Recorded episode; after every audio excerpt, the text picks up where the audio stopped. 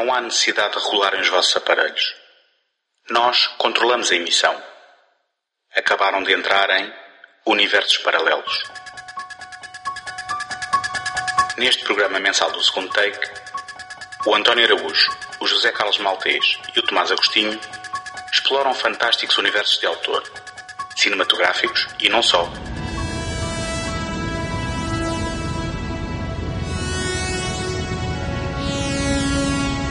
Desde mundos distantes em planetas desconhecidos até às áridas planícies do faroeste, não haverá pedra por virar numa busca contínua pela centelha de criatividade que alimenta a nossa imaginação.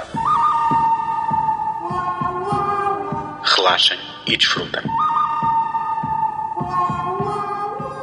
Ora, hoje vamos falar do Tim Burton e, em particular, sobre uh, as suas animações. A, carreira do Tim Burton tem muitos altos e baixos, tem filmes mais populares e menos populares, e depois tem esta componente de animação que uh, muitos até poderão dizer que, que está presente nos, nos filmes uh, de, da ação real, mas que, na verdade, re, re, reverte para aquilo que foi o início da carreira do Tim Burton. O Tim Burton começou por fazer curtas-metragens uh, no quintal, com os amigos, uh, ainda uh, em miúdo, penso que pode-se dizer mesmo assim, e não só curtas de, de, de, ação real, como experiências com stop motion, que, que o levaram depois a realizar uns filmes na, na Cal Arts, que é um Instituto Californiano do Estudo das Artes e que o levou a um trabalho na Disney,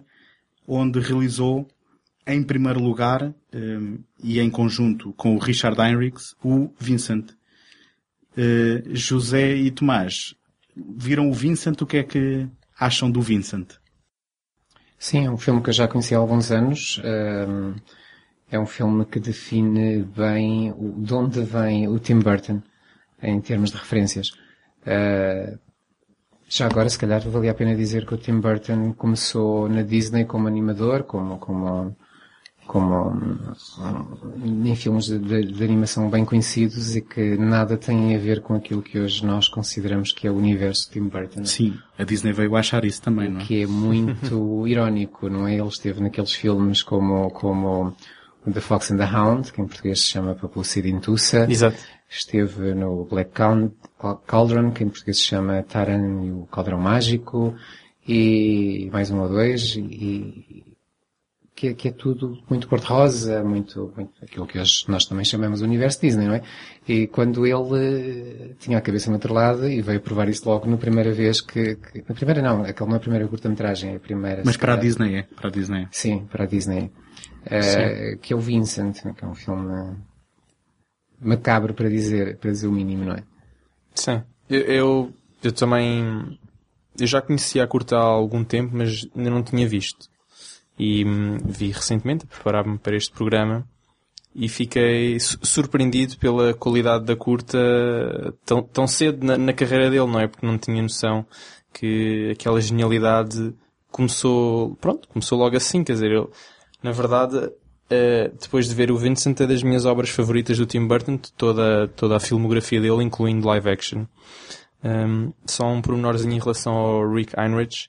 Um, ehm, eles, eles conheceram-se na Disney e, entretanto, ele depois foi, foi colaborador do, do Tim Burton durante muitos anos daí para a frente. E acho que vai ganhar um Oscar. Não me lembro exatamente uh, em qual ah, título, mas vai ganhar um Oscar não, num filme acaso, do Tim Burton. Por, por, acaso, não sei, não, não tinha isso aqui hum, apontado, mas, mas tinha apontado é que hum, ele também contribuiu com uh, desenhos conceptuais para o projeto falhado do Super-Homem, do Tim Burton.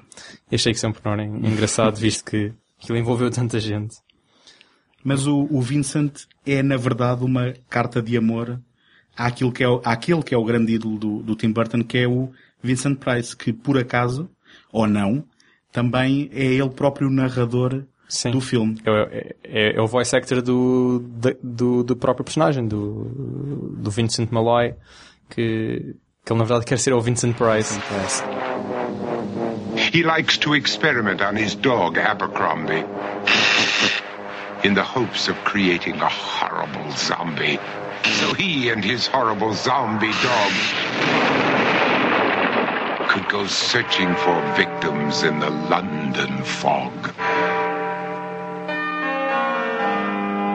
His thoughts, though, aren't only of ghoulish crime. He likes to paint and read to pass some of the time. While other kids read books like Go, Jane, Go, Vincent's favorite author is Edgar Allan Poe.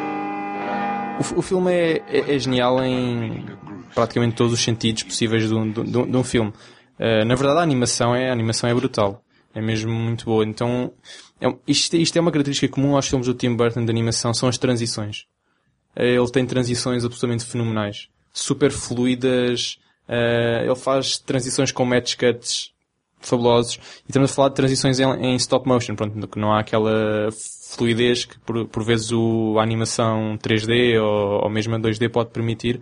Mas eu lembro que no Vincent havia com cada transição. Por exemplo, logo no início do filme, quando ele diz que quer ser o Vincent Price e que ele não quer saber de certas coisas, só quer saber de uh, qualquer coisa bats and, and Darts and Bats, e depois ele, ele, ele, puxa assim um cordel e o cenário muda completamente. Há ali um match cut. É fabuloso, é fabuloso porque aquilo é stop motion e nem, nem, nem sequer parece. Parece que é algo muito mais avançado. Eu, eu diria que... Uh, isto estamos a falar de 1982. 1982. Eu diria que acho que há stop motion e animação tradicional, o que uh, só abona a favor desta, desta sim, obra, sim, sim, porque há, há, uma combinação de técnicas num filme que é curto, acho que tem 5 a 6 minutos, mas que efetivamente, como tu dizes, demonstra uma grande maturidade desde o início. E também desde o início define logo um determinado estilo, também não só ao nível do visual das personagens, que vai ser consistente depois ao longo da carreira de uma forma geral, como um, ehm, do, do, dos próprios temas que viríamos a encontrar recorrentemente no,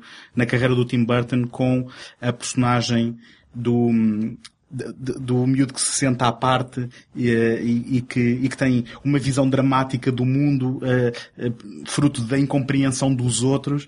Um, ehm, eu lanço também aqui uma sugestão que o Tim Burton teve uh, um cão de de, de estimação uh, que lhe marcou muito, porque uh, o, o, uma personagem canídea vai ser sempre recorrente no, no, no, nos filmes dele e começa aqui, numa cena uh, que eu iria jurar que é já a semente para depois para o Frankenweenie que vem a seguir. Eu não sei se vocês repararam neste pormenor de que os cães e depois mais tarde na noiva cadáver também.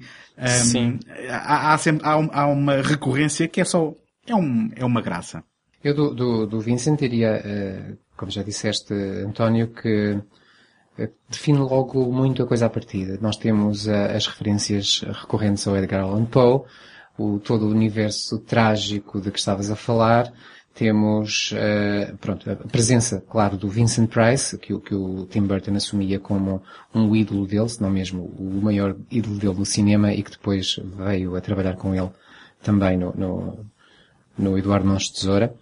Uh, e depois há, o, todo o lado visual, que é muito devedor do, do, do, do, chamado expressionismo alemão, com todas aquelas imagens muito angulares, todos os personagens são muito angulares, todas as, todos os cenários são muito distorcidos, uhum. uh, todas as perspectivas são muito irreais, e é uma homenagem pura ao, ao expressionismo alemão que vai estar presente nos filmes quase todos. Uhum. É, é, é, é mesmo um, um, filme, um filme genial. Só, queria fazer só dois apontamentos extra. Primeiro, em relação ao expressionismo alemão, obviamente sim, então, então na, na iluminação o contraste é uma homenagem brutal ao expressionismo alemão. Depois arrancou também para, o, para a iluminação russa.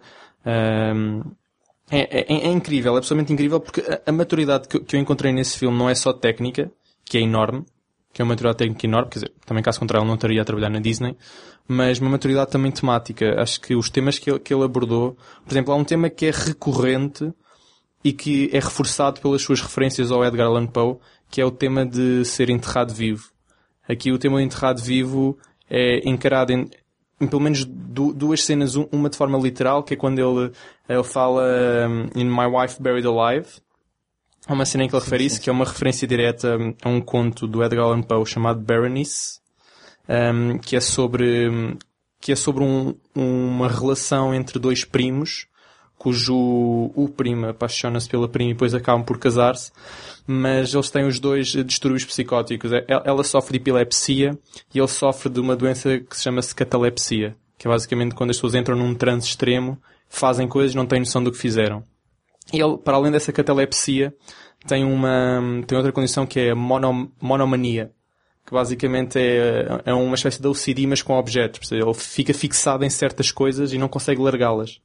E no caso extremo do Edgar Allan Poe, eh, porque Edgar Allan Poe é incrivelmente macabro, eh, ele fica fixado com os dentes da, da prima e não consegue largá-los. Então ele, num desses, num desses episódios catalépticos, uh, acorda do, do, do episódio e não sabe onde é que está, não sabe onde é que está a prima, mas está, está com a, a imagem recorrente dos dentes da prima. Pouco depois aparece-lhe uma, uma criada que diz, olha, a, a tua prima, Bernice, uh, morreu precocemente, morreu de um ataque de epilepsia, não sobreviveu e vamos enterrá-la agora. E ele, ele fica incrivelmente perturbado porque pensa, pensa, pensa que a matou uh, num desses ataques uh, catalépticos. Depois, o, o, o final do, do, do conto culmina, peço desculpa qualquer spoiler, mas pronto, também é um conto de 10 páginas com 300 ou 400 anos. Que... 300, desculpa, 200 anos. Uh, que culmina em que ela afinal foi enterrada viva, porque isto era uma coisa incrivelmente comum na altura, não sabia disto. Que é, é incrivelmente comum enterrarem pessoas vivas porque não havia uma noção uh, certa de se a pessoa estava viva ou morta. Então, os caixões eram construídos com uns mecanismos que tinham uns sinos, em que a pessoa se acordasse, tocava o sino e o sino ia até lá acima à superfície e, e abanava. Então as pessoas podem ver. E foi assim que, que souberam que ela estava viva.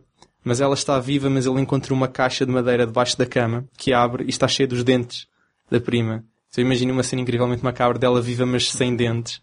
Uh, uma coisa meio da Edgar Poe. E depois quer dizer, como o Edgar Allan Poe escreve, é, é, é fenomenal.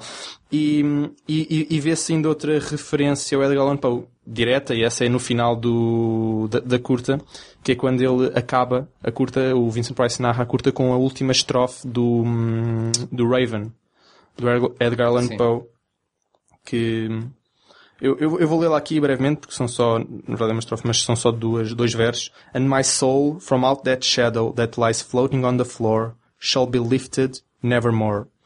Um, isto, isto aqui, para mim, no contexto do poema, é, é, como se a personagem tivesse tornado uma espécie de estátua, a sombra engoliu o orador e aprisionando na sua própria condenação. Depois ele desce para a sua própria prisão, o seu inferno pessoal. Se aplicarmos isto ao contexto do filme e pegando em todas as outras referências, eu acho que é como o próprio Vincent estivesse a ser enterrado viva, se estivesse a sufocar nas suas próprias ambições, que depois são cortadas pelo facto de ele ser criança. E depois a mãe até aparece e diz, não Vincent, não, não, não, não tenhas essas ideias malucas, vai brincar lá para fora. Uh, que ele na verdade ele queria ser o Vincent Price, ele queria ser uma pessoa diferente, mas há ali uma espécie de algo que o impede. Uh, e é por isso que o final do filme também acaba com ele assim a tornar-se uma estátua, de forma, uh, neste caso, figurativa. Mas pronto, eu acho que, acho que de, demonstra uma maturidade temática que eu não voltei a ver em coisas do Tim Burton durante muito tempo. Acho que depois, não que seja, não que os outros não tenham maturidade temática, mas acho que esta aqui, estas referências constantes, a maneira como isto foi tudo construído, Uh, estamos a falar de uma curta de 5 ou 6 minutos, acho que, acho que é fabuloso. E que será um, ela própria um, uma porta aberta para as, as próprias ambições do, do autor e que depois seriam exploradas ao longo de, da sua carreira. O, o, o filme seguinte que fez para, para a Disney foi o Frankenweenie, então, que é uma curta de 30 minutos. Uh, nós vamos falar aqui dela porque, apesar de não ser um, eh, um filme de animação, o seu estilo como falávamos há pouco, é muito próximo de um filme de animação e depois, anos mais tarde, seria refeita e voltaremos depois à longa-metragem. Mas falando muito brevemente do Frankenweenie, é uh, a história do Frankenstein, mas transposta para um, uma, uma cidade suburbana uh, norte-americana onde um miúdo apaixonado pelos uh, clássicos de terror e de ficção científica vê o seu cão morrer para depois ter a ideia de o trazer à vida uh, qual Frankenstein canídeo. Um, este, este filme uh, acaba depois por estar mais interessado na dicotomia entre uh, a empatia que um grupo de pessoas sente pelo monstro e um, aquele grupo de pessoas que o quer matar, que é um bocado a conclusão um, do Frankenstein original, coisa que se calhar o filme depois não faz da mesma forma, mas havemos uh, de falar sobre isso. Qual é a vossa experiência com, com o Frankenweenie? Eu, eu, por comparação, eu concordo com o Tomás quando ele falava na, na maturidade do Vincent, por comparação, o Frankenweenie parece-me um filme mais mal acabado, diria assim. Uh, os personagens são demasiado caricaturais, uh, para não dizer aqui ali mais infantis, e parece-me mais uma experiência, hoje a posterior podemos dizer que sim, que foi a experiência para a longa que ele fez muitos anos depois. E, e ali parece-me que é o esqueleto de qualquer coisa que ainda está para, para, para surgir. É a impressão com que eu fico do filme. Uh, não sei como é que ele foi recebido na altura, uh, se foi assim ou, ou, se passou ao lado. A verdade, aliás, uh, sabemos uma coisa da consequência do filme, foi a recepção que a Disney teve, ficou um bocado chateada com o que ele andava a fazer com o dinheiro e, e isso custou-lhe o emprego. É? E, e já agora, o filme foi feito originalmente com o intuito de ser exibido antes da apresentação de um relançamento do Pinóquio, Exato. que estava previsto para 1984.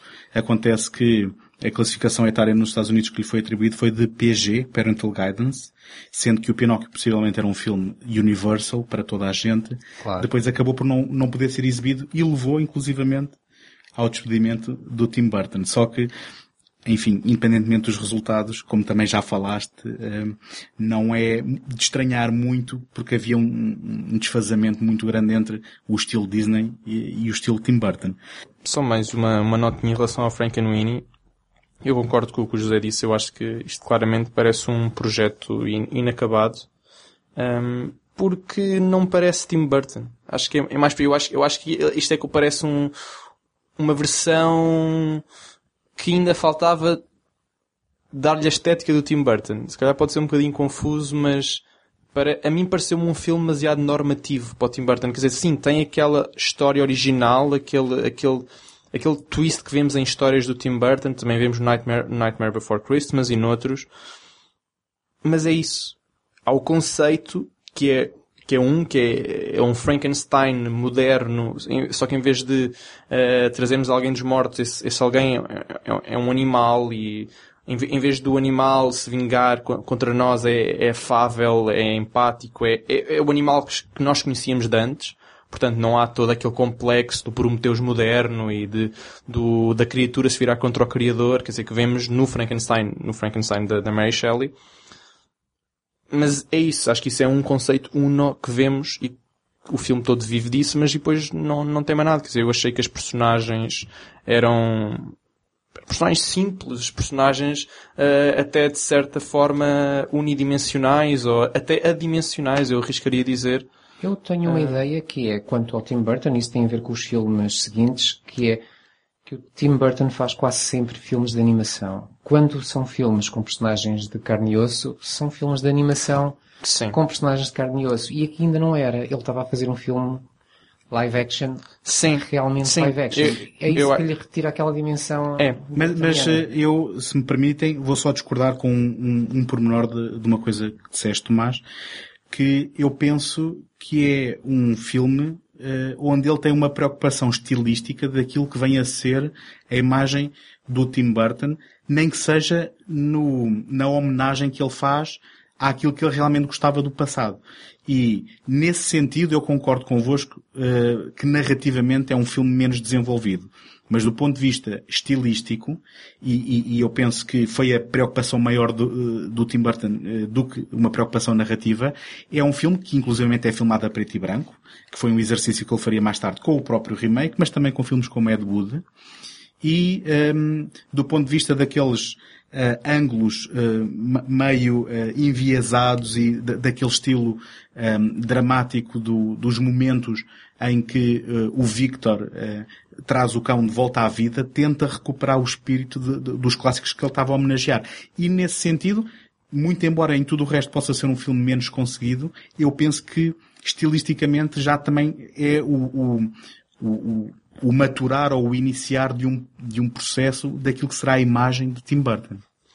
Obviamente, aqui há, há que premiar a originalidade, nem, nem que seja a, original, a originalidade do conto, a original narrativa.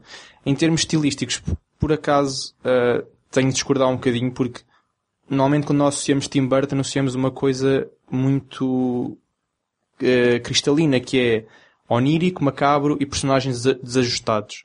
Eu não vi nem, nem necessariamente onírico, não vi nem personagens desajustados. Se calhar é macabro, o facto de trazer o cão de volta à vida é macabro o suficiente.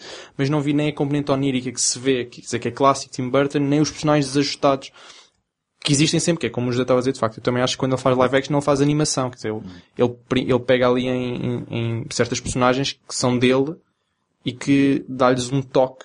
Uh, e foi algo que eu não vi aqui. Quer dizer, por exemplo, o, o obviamente vamos falar do Frankenweenie da, da longa de animação mais à frente, mas os personagens lá são todos desajustados, são tudo outcasts. Quer dizer, o próprio Victor é incrivelmente desajustado. Aqui o Victor, quer dizer, é um, é um miúdo normal, os amigos dele são normais, quer dizer, não, os pais são, são normais, eh, o, o, os vizinhos que supostamente são, são menos uh, simpatizantes com o facto de trazeres um, um, cão de volta à vida, também são normais, quer dizer, não, por exemplo, eu lembro-me agora do vizinho do, no, na, na, longa de animação do Mayer, a personagem é, é fabulosa, são todas as personagens fabulosas. Lá, lá está, eu acho que essa parte de, da dicotomia onírico, macabro, dos personagens enternecedores, mas desajustados, acho que isso, é, tudo isso acho que não está presente. E é por isso que eu digo que aquilo não parece Tim Burton, é só por causa disso. Um, muito bem, um, vamos então neste ponto concordar em discutir ligeiramente, porque acho que temos todos mais ou menos. Um... Talvez um. Estás a perder, então. temos, temos, assim, vamos, vamos fazer um quadro e ir mantendo a contabilidade. Eh, porque eh, estamos mais ou menos de acordo. Eu, eu também, eh, só para acabar este tema, ainda assim, concordando com tudo o que disseste, eh, também não podemos apontar o dedo ao Frankenweenie de não ser aquilo que depois outros serão. Eh, mas... Não, claro que não. A originalidade está lá uhum. e sem essa curta não havia longa, totalmente. Agora, Por isso, não eu, podemos tirar isso. Eu sugeria que um, eh, passássemos do período da Disney, já sabemos que ele foi despedido, ele começou uma carreira nas longas metragens que um, ehm, não vamos agora aqui explorar, porque interessa-nos a componente de animação, mas vocês adiantaram-se um pouco ao tema que eu trazia aqui e se quiserem passar uh, brevemente por ele, uh, fazemos porque já falámos nele, mas eu ia realmente perguntar se no universo Tim Burton há uma distinção entre ação real e animação. Já uh, houve aqui uma indicação de que uh, achamos que, que não, que um filme live action do Tim Burton ou um filme de animação acaba por ser só uma diferença de meio, mas há alguma coisa mais que queiram aprofundar? Sim, eu, eu, eu disse isso, mas também exagerei um bocadinho, isto não, não se aplica exatamente a todos os filmes do, do, do Tim Burton, mas muitos deles uh, são, muitos dos filmes live action, começar no Eduardo Montes de Tesoura, passar para o, o Mars Attacks, e, e, são filmes que, que nós estamos a ver e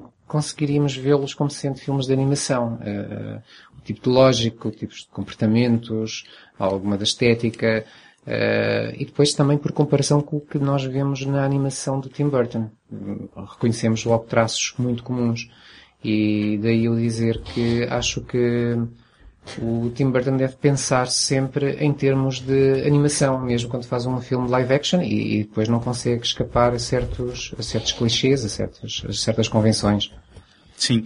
Isso uh, diria eu que também uh, tem que ver com uh, a sua própria inspiração, porque o Tim Burton é, eu não sei se é correto dizer que ele é um ilustrador, mas é alguém que também rabisca os desenhos um, e é um autor de poesia e muitas vezes conjuga isso em, em, em, textos e livros que depois vão servir de inspiração para os seus próprios filmes. O Eduardo Mãos Tesoura, que aqui falámos, é um desses casos.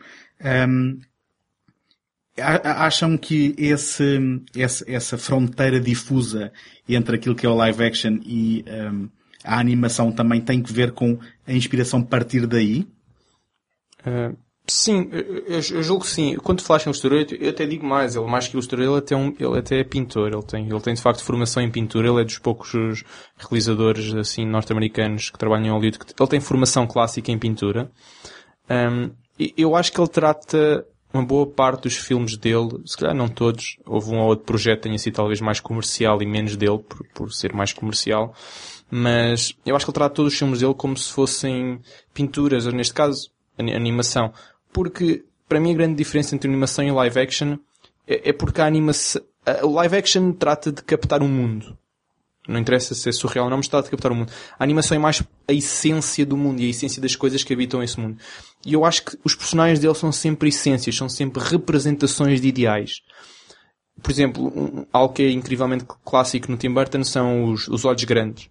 Que ele até, até fez recentemente um filme sobre a inspiração com, com esse nome de, de, da autora que criou esse movimento, esse, essa corrente, se é que podemos chamar, do, do, do filme de nome Big Eyes. E acho que mesmo os filmes live action dele são, anima são animação, os que são mesmo dele. Por exemplo, Eduardo, Eduardo Mons Tesoura, o, até, até o, o, o Batman, uh, é porque eu acho que todas as personagens, o mundo, não é o mundo, são representações da cabeça do Tim Burton do mundo. Podia-se fazer este caso para todos os realizadores, que neste caso cada filme é uma representação do autor de como é que ele vê o mundo, mas acho que o Tim Burton vai mais longe. São representações arquétipas de ideais. E quando ele as passa para o live action, são quase como cópias do mundo que ele criou na cabeça dele e quando ele vai para a animação é como se fosse mais uma cópia perfeita do que ele vê porque a animação não tem menos limites em termos físicos, por exemplo, que o live action. Mas mesmo assim no live action eu sinto que muitas vezes ele pensa como se fosse animação, ou seja, neste caso não animação como uma rigidez que o formato oferece, mas como todo o mundo é uma essência do mundo e são representações de representações e pensamentos de pensamentos, há aqui toda uma camada e eu acho que o Tim Burton é, é campeão nisso, quer dizer, o Big Eyes foi apenas um exemplo de, uma, de um traço clássico dos personagens dele, porque não há um único filme de animação que não exista pelo menos uma personagem com olhos uh, anatomicamente incorretos e demasiado grandes. Podíamos continuar a discutir durante porque é que, ele, porque é que os Big Eyes é tão importante para ele, mas, mas é um traço clássico. Por isso sim, eu, eu, acho que a divisão entre o live action e a animação é incrivelmente difusa e acho que é mais uma característica técnica, quase que podíamos estar aqui a brincar, que é a diferença dos frames, um tem 24 frames, a animação, não sei, mas tem menos que 24. Uh, e podíamos brincar com isso, mas é incrivelmente difusa mesmo, é mesmo muito, muito ténue. Uh, em termos, obviamente em termos estruturais, né? em termos visuais, né? Qualquer olho humano sabe que aquilo é live action e aquilo é animação. Mas em termos conceptuais e estruturais, eu, eu até tenho as minhas dúvidas se quando ele faz ou pensa num filme, se ele, se ele, não, se ele não pensa sempre em animação e depois mais tarde, a meio do caminho, é que se der adapta a live action e aí sim uh, impõe as regras do live action ou vai para, o, para a animação. Mas eu... Quem, quem, estiver a ouvir isto e que até possa ter curiosidade desse, desse, desse lado de, de, da sua criação, pode encontrar uma edição portuguesa do livro A Morte Melancólica do Rapaz Ostra, onde não só em termos uh, visuais e da construção de personagens vê esses, uh, Sim, esses padrões, como até em termos do seu universo uh, eh, um, de, de, quem, de quem se senta à parte, não é? De quem, de quem vê o mundo de outra forma. Um, pode encontrar nos próprios textos, não é? Essa, essa, hum, essa inclinação temática. Sim, o, o, o livro é o livro é o Tim Burton em papel. Eh, as ilustrações são dele, o livro, cada conto tem uma ou duas ou até três ilustrações, são todas ilustrações dele, mas lá está, foi que estas personagens é o mundo dele, são, é o mundo onírico e macabro, que é ao mesmo tempo onírico e é macabro, e as personagens todas desajustadas mas enternecedoras, porque nós temos pena, nós sentimos empatia com todos os personagens. Porque por vezes ele tem personagens, personagens são mesmo esquisitas, são mesmo esquisitas a olhar, mas nós mesmo assim sentimos empatia. É algo fabuloso que eu não conheço mais ninguém. Tu não queres ler o, o, o excerto que trazias Sim, do Rapaz eu, Ostra? eu por acaso aqui deste livro selecionei aqui um, um poema que na verdade é um poema que depois deu origem a uma, uma pequena antologia televisiva em 2000, que foi o da, da Stain Boy, em português, podíamos traduzir para o Rapaz Nódoa. E eu vou ler então o poema do, do Rapaz Nódoa. De todos os super-heróis, o mais estranho desta vida não tem poderes especiais, guia um carro de corrida. Ao lado do Homem-Aranha, se calhar tem pouca manha mas para mim é bestial. O rapaz nódoa é o tal. Não sobrevoa arranha-céus, nem ultrapassa um comboio. O único talento que é seu é deixar uma nódoa de óleo. Sei que às vezes o incomoda não saber correr nem voar, mas a sua grande relia é a conta da lavandaria. E é, e é só isto. É um, todos os poemas são incrivelmente curtos, mas uh, conseguem pintar uma imagem fabulosa. Quer dizer, poesia não é mais do que isso, é pintar imagens na, na, na nossa mente e acho que este poema, como muitos outros, faz isso e depois, se lermos isto e depois formos ver a série, é, é, é a tradução direta do que uma pessoa possa ter imaginado ao ler o poema e, pelo menos para mim, obviamente isto é poesia, tal como qualquer arte é subjetiva, mas pelo menos para mim, a imagem que eu concebi é a imagem que eu vejo na série e, mas pronto, mais à frente uhum. podemos falar da série também não. Eu, de, houve depois também um, um, um, envolvimento do Tim Burton uh, num determinado tipo de animação, neste caso especificamente séries que foram feitas para televisão e José agora pedir-te aqui a tua ajuda para contribuires com algumas coisas que espreitaste. Um, onde, uh, se calhar aqui, um, o envolvimento do Tim Burton foi mais do ponto de vista de assinar por baixo, porque estamos a falar de propriedades uh, de, de, obras dele que foram adaptadas a séries televisivas. Estamos a falar, por exemplo, do Beetlejuice, um, ou estamos a falar de um, pormenores como um episódio que ele realizou em conjunto com o Brad Bird para os Contos Assombrosos, em 1987, que se chamava Family Dog, e que depois foi desenvolvido, presumo eu que sem o envolvimento muito direto do próprio Tim Burton, numa série de animação do mesmo nome, uh, em 93. Sim, essa série eu por acaso não a conheço, portanto ela não vou poder falar. Uh, posso falar do Beetlejuice, que é o, o título de, de, um dos filmes mais famosos da fase inicial do Tim Burton. E lá está um filme que ele próprio parece um filme de animação, embora seja com personagens de carne e osso, uh, e que passou a série de animação também na televisão.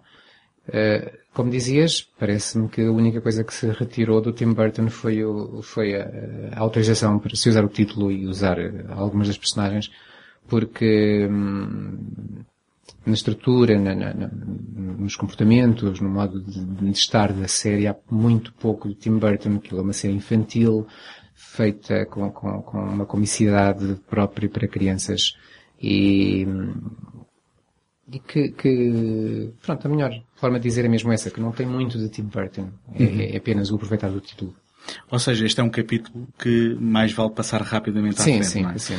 Eu uh, sugeria que falássemos daquele que será, uh, e estou à espera que concordem comigo, uh, o ponto alto daquilo que é a animação com a assinatura Tim Burton, se bem que é, na verdade, uma colaboração com um nome também eh, eu diria, de referência naquilo que, que diz respeito à stop motion e à, e à animação de, de, das últimas dezenas de anos, que é o Henry Selick.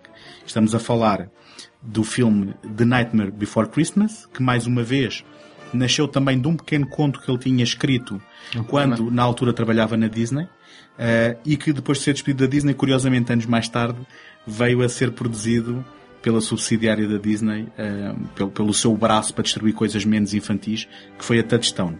What's this? What's this? There's color everywhere. What's this? There's white things in the air. What's this? I can't believe my eyes. I must be dreaming. Wake up, Jack. This isn't fair. What's this?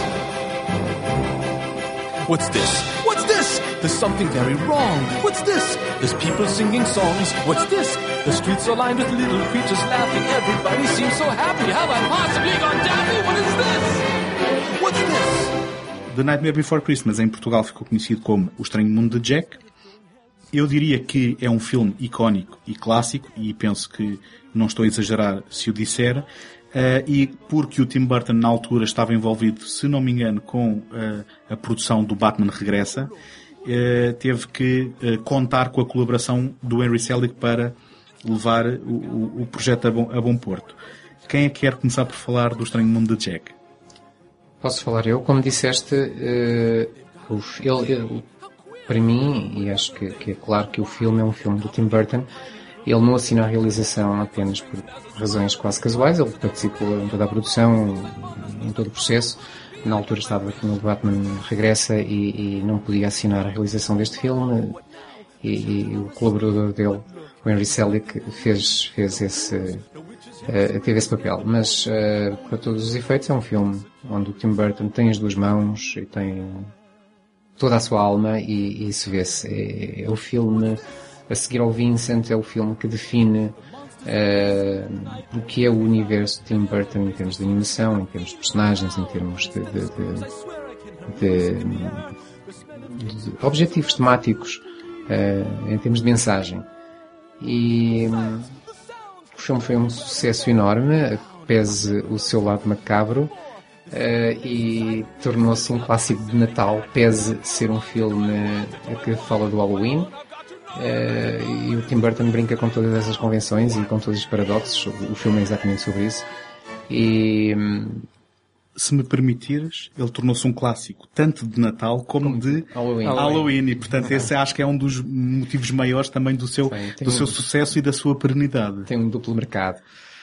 Uh, sim, e é, é um, é um filme que, tal como estávamos há pouco a dizer do Vincent, recupera todo aquele imaginário que vem do, do expressionismo alemão, uh, uh, tal, o, aquele jeito de desenhar, neste caso desenhar, porque é animação, de desenhar aquelas figuras angulares, os, os- os- as figuras muito esguias, uh, os ângulos oblíquos, os, os, contrastes de iluminação, as- todas as, as eh, todos os cenários eh, muito distorcidos, eh, onde, onde depois se coloca todo aquele imaginário de personagens, que como o Tomás disse muito bem, podem, podem ser encontrados, desenhados também no livro, eh, e todo aquele imaginário de personagens disformes, eh, macabras, mas ao mesmo tempo inocentes. Foi uma palavra que acho que ainda aqui não usámos, que, eu- que eu acho que é muito importante no Tim Burton. Toda a obra dele passa sempre por uma representação de inocência. Eh, os personagens aparentemente podem ser grotescos, podem ser macabros, podem, podem ter objetivos que nos, pelas nossas convenções podem parecer errados, usando essa, essa palavra entre aspas, mas na verdade há sempre uma grande inocência por dentro. O, o, o, o Vincent, que queria ser o Vincent Price, eh, é apenas um rapaz com objetivos que ele próprio ainda não conhece muito bem. O, o, o rapaz que, que ressuscitou, o, o, o Victor que ressuscitou o, o seu cão, tem apenas a inocência de, de ter um cão melhor amigo, e assim sucessivamente. Vemos isso- Inocência, desculpa interromper-te, inocência associada a anseios e desejos, não é? Que é algo que aqui no Estranho Mundo de Jack eh, é quase uma força motora, porque há, uma, há, há um, há um desejo dentro do, do próprio Jack de querer fazer uma coisa diferente, de querer sair da, da, da norma, daquilo que é a sua rotina. E eu penso que hum, isso, no que tu acabaste de descrever do próprio Vincent, do próprio, ah, ahm, do próprio personagem do Francanuini, eles são impelidos por desejos e por, por vontades que ah, acaba por se traduzir e também ah, fazendo aqui um prolongamento da, da tua ideia de inocência, ah, traduzindo-se naquilo que é uma coisa macabra para todos os outros, mas que acaba por ser um terror benigno, porque efetivamente nunca há uma consequência nefasta ou não há maldade nestas ações. E desculpa ter interrompido. Sim, o... estás desculpado. What kind of noise is that for a baby to make? Perhaps it can be improved? No problem. I knew it! Doctor, thank you for coming. We need some of these. Their construction should be exceedingly simple, I think. How horrible our Christmas will be. No! How jolly! Oh, how jolly our Christmas will be. What are you doing here? Jack sent for us. Specifically by name. Look, Shock. Barrel. Jack, Jack! It's Boogie's voice! Ah, Halloween's finest trick or treaters. The job I have for you is top secret. It requires craft, cunning, mischief. And we thought you didn't like us, Jack. Absolutely no one is to know about it, not a soul. Now, Quando falas em anseios, obviamente, os anseios são sempre o motor de cada, de cada história, não é? É aquilo que, que, que, que é a força geradora que depois eh, encaminha o enredo. Eh, eu aqui quando falo inocência, falo até, voltando ao, ao, ao Nightmare Before Christmas, nós vamos ter eh, o mundo do Halloween, Halloween Town, a tentar representar o Natal, a querer brincar ao Natal, mas sem saber como. E tudo o que faz é errado, e exatamente por isso, por essa inocência de não saberem o que estão a fazer. E, e, isso acaba por ser sempre um, um, um traço fundamental na, na, nos personagens do, do, do, Tim Burton. Mais uma coisa em relação à parte da inocência. Eu acho que para além da inocência aliada à ingenuidade e à, à falta de conhecimento, também há uma inocência muito associada à falta de qualquer tipo de maldade. Uh, normalmente as personagens nunca, nunca são, nunca são malévolas. Uh, por vezes é, é, é, aquela, aquela velha brincadeira de não julgar um livro pela capa. Às vezes a capa deles, a aparência, até pode ser um bocadinho malévola, mas depois o interior é completamente benigno. Na verdade, normalmente muitos dos antagonistas dos filmes do Tim Burton são, são os personagens com as aparências mais normais que são os mais malévolos. E acho que é, é- esta também é aqui uma Sim. mensagem que podíamos reter e... Eu iria ainda Ah. mais longe e diria que, que há uma necessidade do Tim Burton de desenhar os seus personagens o mais horrendos possíveis, exatamente para fazer essa desmistificação. Exato. Para dizer a aparência não, não diz nada. Exatamente. E outros que têm uma aparência assim mais pomposa, por exemplo, vamos falar daqui a pouco da, da noiva cadáver, mas o antagonista, ou podemos chamar até de vilão, é um tipo assim pomposo. Tipo um, um homem à, que aparece como direitas. herói, que aparece como herói pa- pa- aos olhos de, de- de Exato, algumas e que personagens. normalmente são, são esses que por norma têm uma, assim, um, maior maldade. São mais uns pormenorzinhos eh, em- em- engraçados ou não, mas em relação à distribuição do filme, ele foi distribuído, como tu disseste, pela Touchstone, porque a Disney disse isto é demasiado assustador para as crianças, por isso vamos pôr na nossa hum, sucursal, na nossa chancela da, da Touchstone, que eles lá aquilo é, é- é- aceitam tudo. Outra curiosidade, foi o primeiro filme a ser convertido para 3D de stop motion. Uh, entre 2006 e 2009 ou assim, a Disney uh, passava anualmente no, pronto, no cinema digital da Disney e portanto foi o primeiro filme de stop motion a ser co- totalmente convertido para 3D. Acho que também foi um pormenor engraçado. Penso que foi o primeiro filme de animação nomeado para o Oscar de efeitos especiais. Exatamente, de visual effects. Que Exatamente, perdeu, também perdeu para o Parque Jurássico, curiosamente. Teve Sim, que é, que é também de 93. Teve azar. Ahm, agora, importa aqui referir, e acho que ainda não o fizemos, que ahm, este, este, estes elogios que estamos a fazer a, a- este filme não são eh, puramente académicos, porque o filme é, é digno de se ver e tem uma série de músicas que são antológicos. Eu descobri este filme eh, em, mai- em maior profundidade porque tive de vê-lo vezes sem conta com a minha filha e eh, acabei a ser eu depois sempre a ser o, motor para vermos outra vez por, por o quanto eu, eu gostei do filme.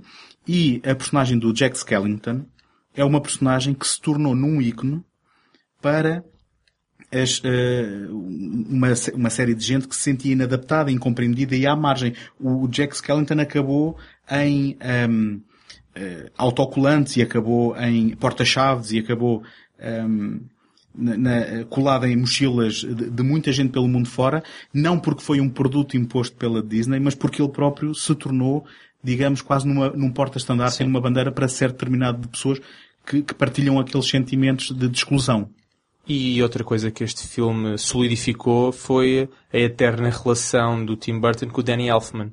Na verdade, até podem corrigir se estiver errado, mas o Danny Elfman é quem faz as partes de cantoria do Jack. É sim. Um, É, portanto, sim. foi, foi aí que, pronto, a eterna relação com eles, que prolongou-se para séries de televisão, como o The World of Steinboy, quer dizer, tudo o que ele fez daí para a frente. Um, Eu não quero mentir, eu não quero mentir, mas só houve um momento na carreira, porque o Danny Elfman começou logo a colaborar com eh, o Tim Burton no- na primeira longa-metragem que fez, que foi o Pee- Pee-wee's Big Adventure. E eu, se não me engano, e também, mais uma vez, corrijam-nos se estivermos enganados, ele eh, só não fez a banda sonora do Ed Wood, porque foi numa fase em que tinha havido um desentendimento criativo entre os dois, e o Tim Burton recorreu ao Howard Shore para fazer a música do, do Ed Wood. E, portanto, eh, é- havia, havia já uma, uma grande cumplicidade, mas sem dúvida, neste caso, como depois noutros, é o próprio Danny Elfman que, eh, nós também aqui ainda não referimos, tinha um passado como, eh, tinha, tinha pertencendo no passado a uma banda pop, que era os Oingo Boingo, Sim. não estou, não estou enganado. Eh, o e, nome, portanto, pelo menos, é parecido com esse. Sim, eu acho que é Oingo Boingo, ou Boingo Oingo, ou qualquer coisa do género. Mas, basicamente, não é, não será um compositor tradicional de bandas sonoras, ou já não o seria na altura, porque estamos a falar de uma, de uma carreira que começou nos anos 80, eh, mas sim, ele depois, apesar de- da voz do Jack Skellington ser da, da autoria do Chris Sarandon, Sim. eh, foi- é ele que, que, que dá a voz nas partes cantadas, sem dúvida. E ag- agora será, peço desculpa José, eh, será que agora é que temos curiosidade do facto de, do, Dan- do Howard Shore ter substituído o Danny Elfman no Ed Wood? Será que foi isso que levou o Peter Jackson a contratar o Howard Shore para depois para as colaborações dele? É engraçado que tivesse sido esse, esse acaso. Bom, ou o fato Não sei, dele, estamos ou, aqui já ou o fato dele especular.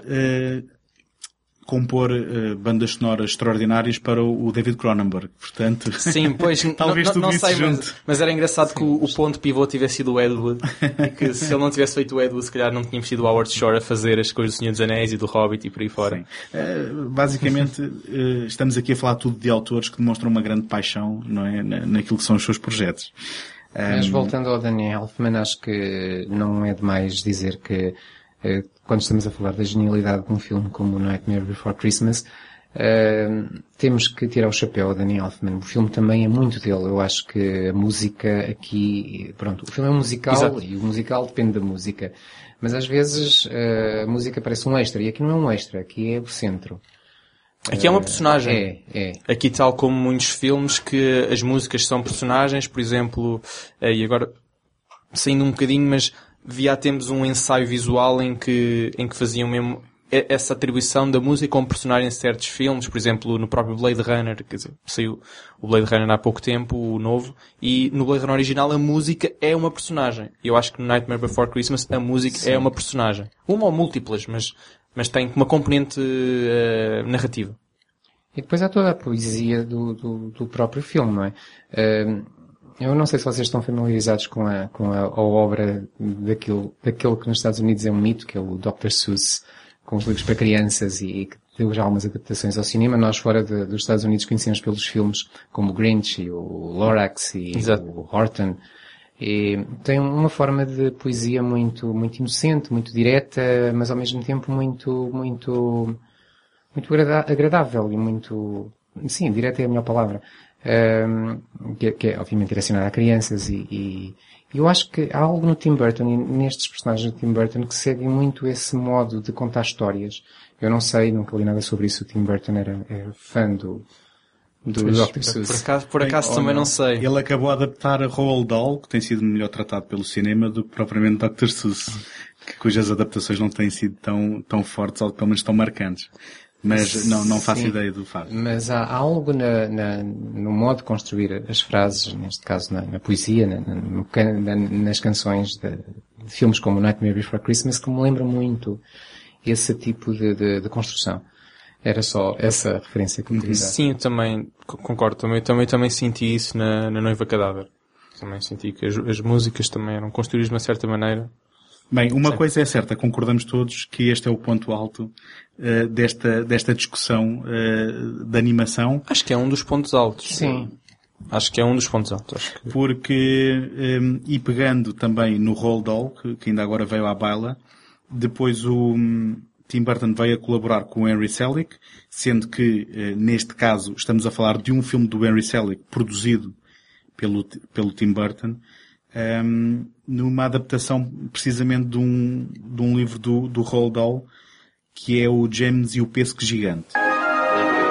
Once there was a boy named James who was given an enchanted gift. Have a look. There's more magic in them things than in all the rest of the world put together. No way! that grew into something amazing It's a miracle! and led him into a Algum de vós já tinha eh, visto este filme antes desta preparação? Não, eu não tinha visto ainda, vi só agora recentemente.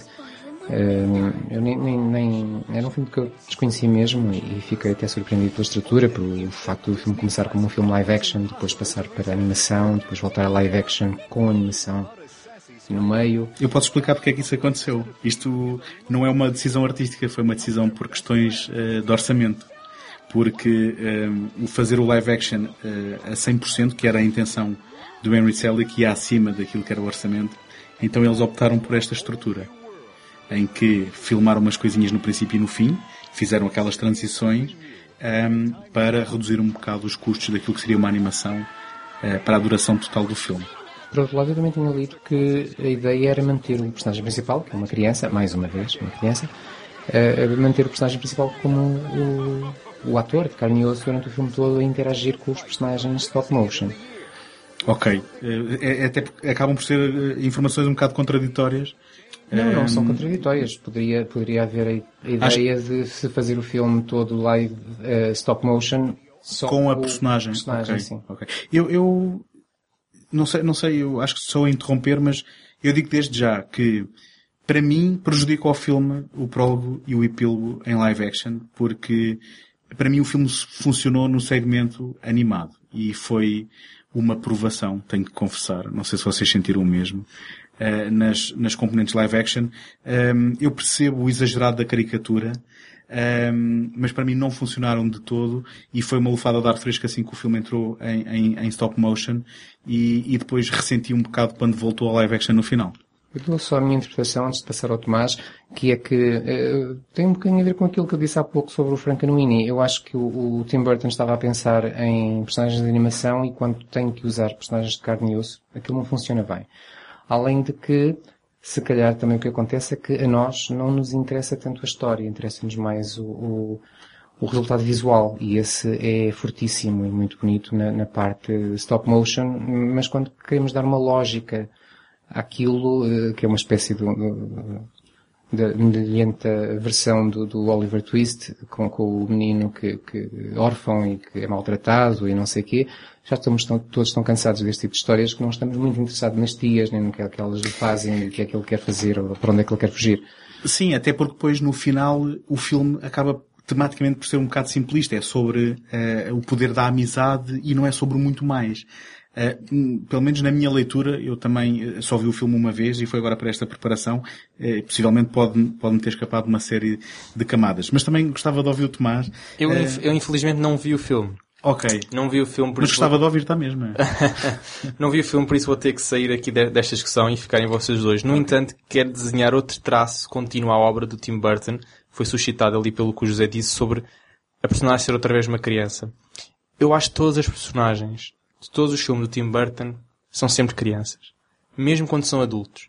Porque, mesmo quando são adultos, são adultos inaptos. E uma criança é nada mais do que um ser inapto, um ser que não se adaptou completamente ao mundo que o rodeia. Por exemplo, Eduardo Mons Tesoura. O Eduardo Mons Tesoura é um ser completamente inapto. O, o, a personagem do vampiro no Dark Shadows, ou algo desse género, também é inapto, porque ele acordou-se séculos depois e não sabe como é que aquele mundo funciona qualquer filme que ele tenha Sim, feito. E o Mark Wahlberg no Planeta dos Macacos é o Mark Wahlberg, portanto. não, mas eu, eu acho que isso podia... Lá está, eu acho que... Obviamente não estou não com a filmografia completa do Tim Burton na cabeça, mas mais de 90% todas as personagens são crianças, mesmo quando não são crianças a nível anatómicos. E eu acho que acho que isso mostra muito o que ele quer contar sobre o mundo. Uhum. Eh, para não nos demorarmos muito eh, neste filme, que eh, até é um projeto só produzido pelo Tim Burton, só uma curiosidade do, do pormenor de que na sequência um, ehm, subaquática em que um, ehm, as personagens têm que ir recuperar algo que já não me recorda, nós temos uma personagem uh, que usa um, digamos, o boneco do Jack Skellington Sim, do Estranho Mundo de Jack. É verdade, é verdade. Um, portanto, só esse pormenor, o, que eu penso que até é referido por, por nome. Mas... Já, isso já não me lembro, mas sim, eu lembro de ter visto lá. Já agora outra coisa é nós termos neste filme uma, um, um lado visual que é muito diferente daquilo que atribuímos ao, ao, ao Tim Burton. Uh, é muito colorido, não tem aquele negrume, os personagens são, são muito diferentes, são desenhados de forma diferente. Uh, portanto, há, há, há aqui uma, uma, diferença enorme. Não deixa de ser muito interessante e os personagens não, não deixam de ser uh, coloridos agora, usando o sentido figurativo da palavra. Uh, e, e, são no, e são muito originais. Isso está lá. Uhum. Agora, um, andando um bocadinho uh, à frente no tempo, porque nós vamos voltar à Noiva Cadáver. Mas só para completar, digamos assim, o capítulo das colaborações, o Tim Burton aparece em 2009 como produtor, um, um dos, porque houve mais, um, há um senhor russo que eu não consigo sequer dizer o nome dele, mas que também é um realizador que, que apareceu como produtor aqui. Um, portanto, é produzir um nome, um, um filme chamado Nove, do Shane Ecker, que será um filme se calhar menos conhecido. Eu próprio também nunca o tinha visto e depois de o ver uh, tenho pena de não o ter visto mais cedo.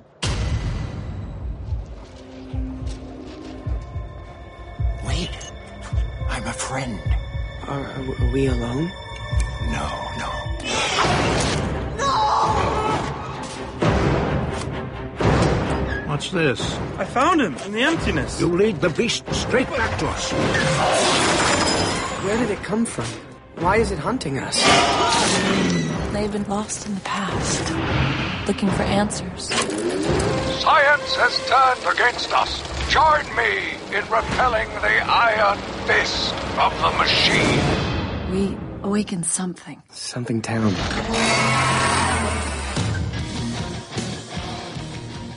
Eu também não tinha visto ainda. É um filme, é um filme de ficção científica. É um filme, ao contrário dos outros, não é stop motion, é animação computadorizada. Um, foi, foi produzido pela Focus. E Desculpa, produzido pela Focus. É um filme de animação. Isto é, um, acho eu que é uma raridade, não é?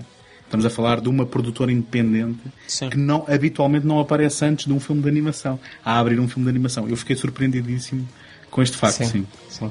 E que, pronto, e, e nos traz um universo muito diferente. Eu acho que de todos os filmes que estamos a falar é o menos, é o menos Burtoniano em, em termos de, de, de, de, de temática até. Se calhar de apresentação. Se calhar de apresentação de como ele, como, como, como uma tela nos apresenta, se apresenta aos nossos olhos, acho que é o menos O uh, visual, Burtoniano. Exatamente. O aspecto visual é, é o, é o menos, mas não só nisso. É, é o filme com menos humor. O filme não tem humor, aliás. Sim. É um filme sem humor. E o humor é, É um, é um, é um, é é drama, é um drama ecológico. É um, o humor é, é um ponto importantíssimo na obra do Tim Burton. Acho que não há um filme dele eh, que não tenha humor. Só The Big Guys, se calhar não tem muito, mas, mas Ser mais documentarista, por se calhar, Pois, não sei. Mas eh, o humor está sempre presente e aqui eu não, eu, eu estava a ver o filme exatamente a pensar nisso. Eu não consigo encontrar um traço de humor no filme todo. O filme é muito, é muito triste. É, é, descreve-nos um universo muito triste. Eh, no entanto, é um filme muito, muito interessante também visualmente e já estavas a, a- dizer, Tomás, tem uma vertente ambientalista, não é? E Sim, aquilo é um, é, um, é um drama, para mim aquilo é um drama ecológico, aquilo é, aquilo é um, aquilo sai numa altura que não está muito longe do Wally. e aquilo é, aquilo é muito parecido com o Wally, aquilo é um, aquilo é um, para mim uma alegoria do mundo pintado pós-apocaliticamente em que o ambiente foi completamente destruído, a natureza foi completamente destruída e que através de intervenções, neste caso não humanas, mas com alma, mas com alma, acho que esta parte é das mais importantes, o mundo poderá vir a ter vida algum dia. Que é Mas assim eu- que acaba o filme. O filme acaba com umas gotículas de água com bactérias a crescer, porque toda a premissa é que um, um cientista alemão que criou, criou uma, criou um primeiro inteligência artificial, o primeiro robô, e depois Atenção. virou uma espécie de Skynet e varreu os humanos todos e varreu qualquer vida biológica da Terra, na verdade. Eu não sei se ele é alemão. Eu sei que a estética Não, não, não. É, não, não, é, é, é, para, é, é, é alemão mesmo. Na, na, verdade, é até na Alemanha de 1930. Isto é, está datado. Ahm, e, e pronto, ele cria esta máquina de, que ele não queria, obviamente, destruição maciça, né? mas a máquina ev- ev- evolui e destrói tudo o que é biológico na Terra, só que ele, antes de, de morrer, cria nove bonequinhos de, de trapos e que em cada, em cada um deles coloca um bocadinho da sua alma. E depois, e depois cria um talismã que controla aquilo tudo. Pronto. E a história começa com um deles a acordar e depois a encontrar os outros e entram assim numa viagem épica de luta contra o mal, mas que na verdade é para restaurar eh, o bem na Terra, por assim dizer. Mas eu não sei se será uma, um filme de preocupação ecológica. Eu acho que tem mais a ver, é, é mais um, um daqueles anseios do pesadelo tecnológico, não é? É, Porque eh, há uma coisa que vocês ainda não referiram aqui. Eu penso que este filme se insere numa estética steampunk, onde temos, eh, eh, digamos, uma evolução tecnológica, mas num, num ponto diferente da história, ma- mais atrasado, e onde, a partir de elementos de- de- que remetem para a Segunda Guerra Mundial, Depois, por isso é que isto é de 1930, é mesmo, é mesmo de- dessa, dessa, dessa, mas, mas remetendo para aí, eu, eu por acaso fiquei espantado por, por perceber que eles explicitamente falam na Alemanha, porque eu não percebi isso, porque eh, eles não referenciam o regime nazi eh, diretamente, fazem-no por, por colagem à estética. E, e Sim, nesse aspecto... Não é necessariamente, aqui ninguém- também ninguém, ninguém fala nazi, só Não. que é numa Alemanha em 1930 e que há um ditador Bom, tu- desenhamos tudo o paralelo, não é? Mas remete para aí, mas, mas por, isso é que, não há... por isso é que é estranho. O nazismo não, não está explicitamente lá. Sim, mas por isso é que é estranho eh, ele ser alemão. Mas tirando esse pormenor, eu penso que tem mais a ver com a ansiedade daquilo que depois vai, vai, vai também ter pontos de encontro com um Terminator, por exemplo, com o Exterminador Implacável do James Cameron, que é do futuro da humanidade perante aquilo que pode ser o perigo da inovação tecnológica. Eu acho que o, o argumento não é 100% satisfatório. Eu acho que o filme não sustenta Uh, uh, talvez qual seria a ameaça daquelas personagens no momento em que o Nova acorda. Eu uh, fiquei um bocado uh, porque parece-me que havia ali um, havia ali um momento em que tudo tinha morrido e a única ameaça que, que eles tinham eram os resquícios, digamos assim, das criações da, da, da máquina cérebro, vou-lhe chamar assim. Mas tirando, tirando alguns pormenores narrativos que eu não fiquei 100% satisfeito com eles, eu penso que em termos visuais e desta estética steampunk e até depois em termos da ação, o filme é extremamente uh, bem conseguido uh, e não me admira que ele seja se calhar um filme menos conhecido e até junto das camadas mais jovens, porque como uh, o José dizia, é um filme que não tem humor, é um filme que chega a ser assustador e chega a ser deprimente. Estamos a falar de personagens com, com as quais o, o espectador cria empatia, que vão sendo, e desculpem-me o spoiler, vão sendo dizimadas sem apelo nem agravo, digamos assim, se bem que depois temos uma conclusão satisfatória do ponto de vista emocional, um, no que diz respeito ao desfecho desses, desses pequenos heróis.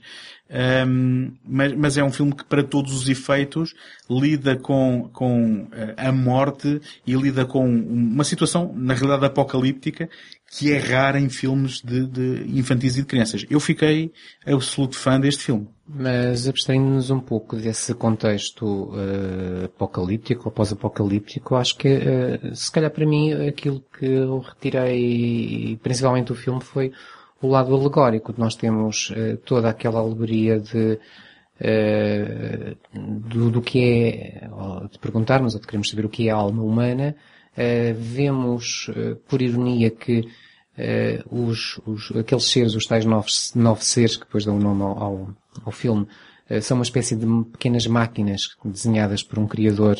Uh, mais uma vez temos aqui a criação, tal como, como poderíamos falar um pouco no, no, Franken, no, no uh, que, que depois carregam pedaços da alma humana, portanto temos uma mistura entre a alma humana e algo mais tecnológico, e vão ser essas pequenas máquinas que vão ser a salvação da humanidade. Há aqui muito, muito de paradoxal uhum. e, e, muito de alegórico, parece-me. Sim, Sim. Eles, eles, na prática funcionam como um, um, um, dispositivo de segurança, não é? Uh, uh, para, e, eventualmente, o cenário que realmente se veio a desenhar Sim. com o progresso da ação. Só, só, só, quero salientar aqui um, um pormenor que eu achei fascinante, que eu não apanhei da primeira vez que vi, porque quando vi era criança, ou bastante jovem, e que apanhei agora quando estava a rever, que é na diferença da criação. Ele, as máquinas, ele cria autómatos. É puramente tecnológico, sem qualquer uh, conteúdo empático ou de amor. Mas as criaturas já não são criadas à base de tecnologia. São criadas à base de alquimia. O que eu achei um pormenor interessantíssimo, porque ele, na verdade, ele há um termo para, para as personagens que ele cria que são os homúnculos. Que em termos de alquimia são seres que lhes dá um, um, que são animados. São seres animados através da alquimia. E que ele depois injeta nesses seres que já foram animados de um processo não tecnológico, neste caso a alquimia, uh, e que depois in inclui pedaços da sua alma. E eu acho que ao colocar pedaços da sua alma responde àquela questão do porquê eles fazerem o que estão a fazer. E a maneira como eu li é um sentido de dever.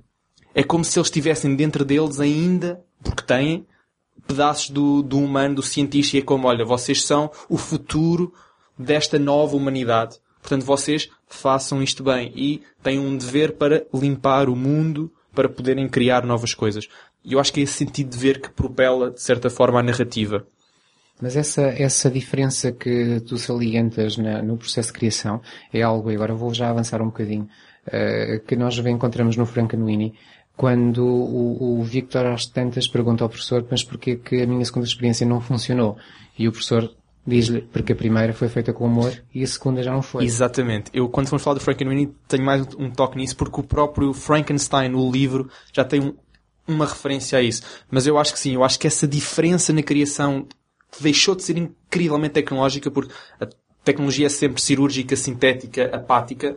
Uh, eu acho que quando ele volta para a alquimia, inclui a parte do amor, e é por isso que eles uh, são tão humanos sem serem humanos no sentido tradicional do ser, e acho que é por isso que eles têm esse sentido de dever, de que, ok, vamos fazer isto e que depois há umas certas divisões que, e podemos avançar para a análise de almas, que, por exemplo, um, o, o bonequinho 1, um, ele, ele ao início não está com eles.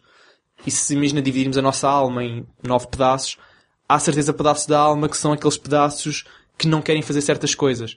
E um podia ser, podia ser considerado Ou- isso. Ou encarares- podíamos avançar para análises eh, metafísicas do filme e acho que era extremamente interessante porque o filme pega nisso e pega nisso muito bem porque é como se dividisse a alma em nove pedaços e cada pedaço dessa divisão fosse uma sensação eh, básica do ser humano e que é Sim, encarnada neste... Exatamente. exatamente. No, no- no caso do 1 eh, está em, em, em causa a autopreservação. Exatam- Eh, No exatamente. caso da 6, acho que é o número da, da personagem É aventureira, não é? Sim. É a coragem, a aventura e Exa- exatamente. podemos continuar por E, aí. e pronto, eu acho que isso... Se tu pegares, se tu pegares na isso alma é- como um, um, digamos, um reflexo ou um paralelo daquilo que é a personalidade, de ninguém é só uma coisa só, não é? Todos nós somos um- um- uma mistura contraditória de, E isso, isso, de isso, forças isso, isso, em só para dar um bocadinho de razão a- ao final do filme ser tão poético e ser tão bonito, eles ach- fazer uma certa ascensão, é quase como se eles na verdade, que é aquela parte dos espíritos, né, que aquilo parece que parece, não é? O espírito a ascender é como se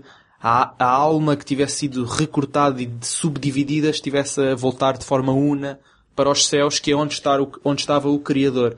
Pode também haver aqui Ou- uma ou- ou leitura quiseres- poética Ou mais... se quiseres ver a metáfora também, que na realidade a salvação do nosso planeta passa pela nossa alma, não é? Mas isso, pela isso, alma isso, humana, isso, é? isso, claro, isso está super Sim. presente e que só nós é que nos podemos salvar a nós próprios. E é por isso que eles ao fazerem aquilo é que depois volta a haver vida na Terra, aquelas bactérias. Aquele Sim. final é fabuloso.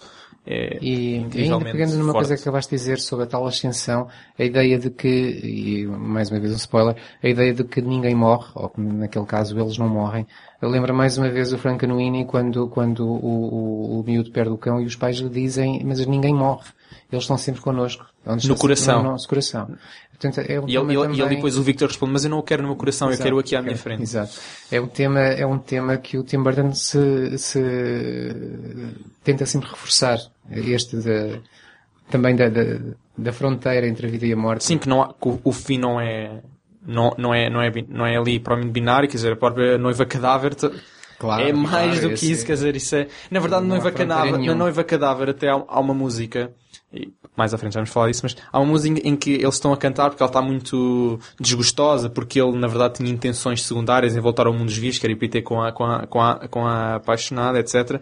E, e, a, e a Black Widow, a personagem da, da, da aranhazinha, juntamente com a minhoca, cantam algo nas linhas de, pois, mas a vida é um estado apenas temporário. Sim, sim. Ah, achei, achei, achei, achei fabuloso. Eu acho que este é o momento de transição perfeito para a noiva cadáver. Eh, queria só referir que encanta-me a conversa que tivemos sobre o 9 e aposto que quem nos ouviu vai eh, de certeza procurar conhecer este filme, que apesar de, como nós dissemos, ser aquele que eventualmente esteticamente está mais afastado do Tim Burton, acabou também por nos encantar a nós. E, e já agora, desculpem, não esquecer a curta, porque este filme todo, que não, acho que não foi referido aqui, surgiu de uma curta que o Shane Acker fez em 2005 na faculdade, ou seja, uma curta de escola, e que o Tim Burton adorou e por isso é que houve longa. E cujo- cujos elementos todos também estão lá mais ou menos eh, Sim. depois refletidos na, na longa. A mensagem está lá. sim. Então, hum, voltando atrás um bocado, a 2005, o Tim Burton voltou à realização de um filme stop motion, ou, ou- ou melhor dizendo, neste caso, tecnicamente estreou-se, não é? Com a assinatura, se bem que também É uma, co- é meias- uma colaboração. é uma colaboração Com Mike Johnson. Mike Johnson, obrigado porque eu não tinha aqui a nota que neste é, momento. que é um ani- an- animador que trabalhou com bastantes filmes eh, co- com, com ele, incluindo Nightmare Before Christmas, e foi um animador também do Anomalisa. Foi um dos animadores Uhum. de chefes do, do Anomalisa. E, e que, enfim, se virmos os extras no DVD da Noiva Cadáver, eh, já na altura parecia ser hum, eh, fazer parte de um grupo de pessoas muito interessado em manter o stop motion vivo numa, numa altura em que já se estava a tender muito para, para o CGI. Mas como vocês então, e muito bem, adiantaram, hum, aquilo que será o elemento central da, da Noiva Cadáver é, é precisamente uma justa posição entre o mundo dos mortos e o mundo dos vivos, onde através de um, de um- de um desengano, eh, uma personagem do mundo dos vivos, eh, que é um mundo inspirado na era eh, Vitoriana. vitoriana, da Inglaterra vitoriana, acaba por eh, se envolver eh, casando mesmo, eh, sem, sem querer, com, Involuntariamente. involuntariamente com, eh, digamos, uma personagem que já tinha morrido. Agora, o que é, e isto aqui será o mais óbvio à, à partida e é com, que eu, com, o- com o qual eu vou-vos lançar a, a conversa, é que o mundo dos mortos parece muito mais divertido do que o mundo dos vivos, não é? Se virmos bem, o, o, em termos de cor, o mundo dos vivos no filme é quase, se não mesmo, a preto e branco, e o mundo dos mortos é muito colorido. É, des, é desaturado no, no É. limite, sim. É. E, hum, sim, o mundo dos mortos é muito divertido aqui. Eh, este é um filme, eu lembro na altura em que o filme, quando o filme surgiu, foi, foi muito promovido, pelo menos em Portugal, como uma espécie de, de parte 2 do Nightmare Before Christmas. As pessoas queriam muito colar esse tipo de imagem e percebe-se porquê. É um filme, tal como o Nightmare Before Christmas, fala de personagens mortos, eh, ou fantasmas, ou, ou, que são os personagens do, do Halloween. Eh, fala de, hum, é um musical, eh, Com músicas do Danny Elfman, vez, é? com música do Danny Elfman. E, hum, e, é um filme que tem, tem esse, esse lado também burtoniano que é esbater as fronteiras entre a vida e a morte.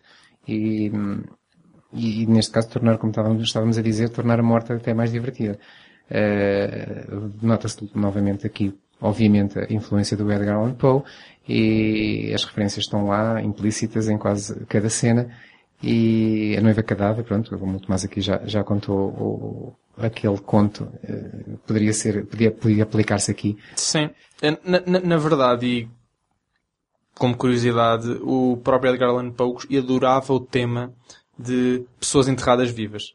Um bocadinho macabro, mas quer dizer, Edgar Allan Poe é, é a personificação do macabro e na verdade há pelo menos cinco contos que eu consegui descobrir que têm esses temas do, do, no trabalho do Edgar Allan Poe e desses cinco todos eles tiveram adaptações de Roger Corman. Ou individuais ou em forma de antologia, porque o Roger Corman fez uma antologia com vários contos do Poe.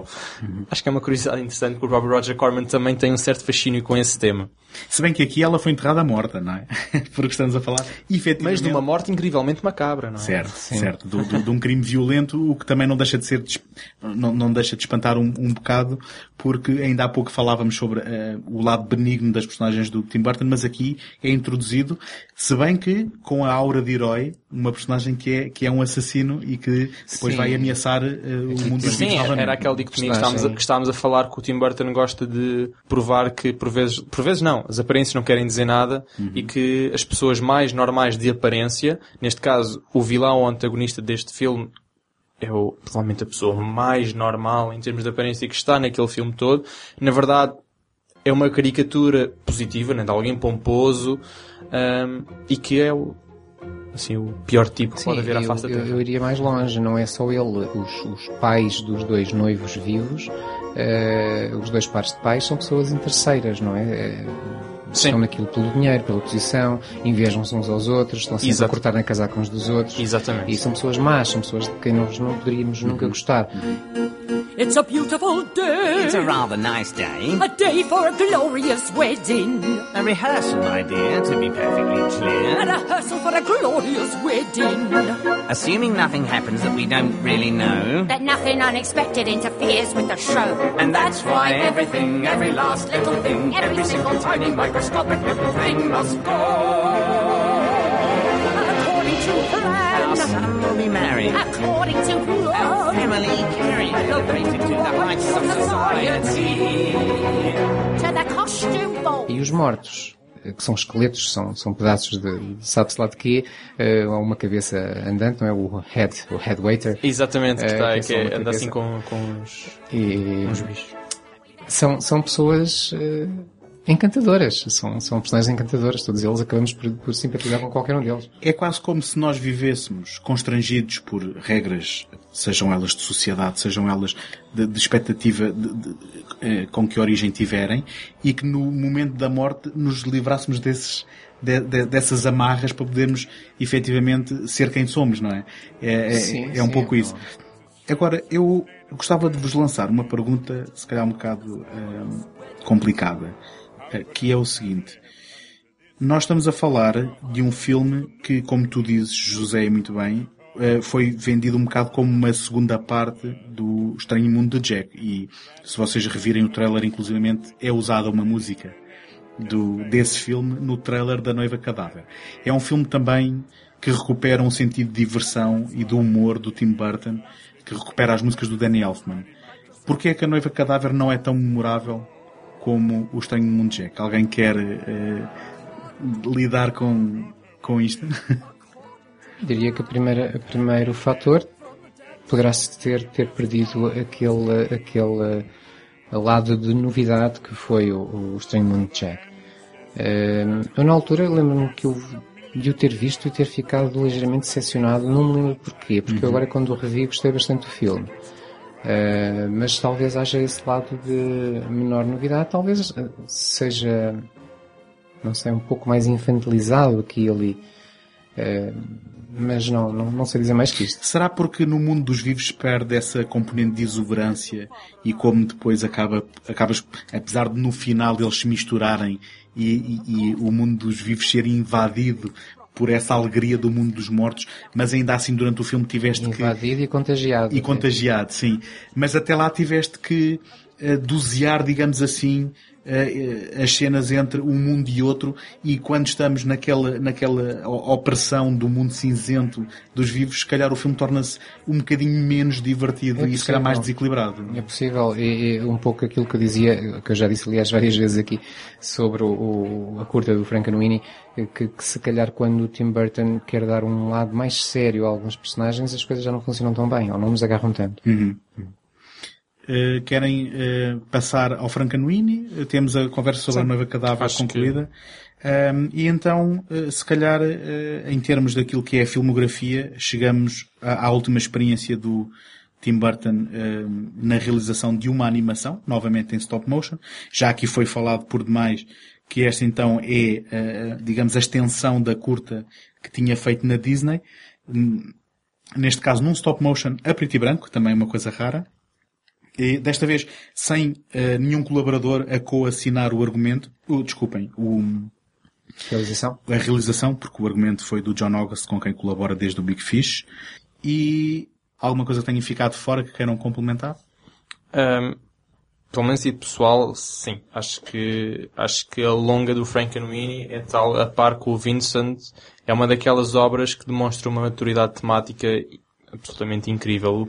O, o filme para mim não tem, em termos de Uh, níveis de complexidade não tem nada a ver com, com a curta. Acho que a curta é bastante linear, acho que a longa é tudo menos linear. Acho que a linear não em termos narrativos, mas em termos de complexidade, acho que a longa tem de tudo.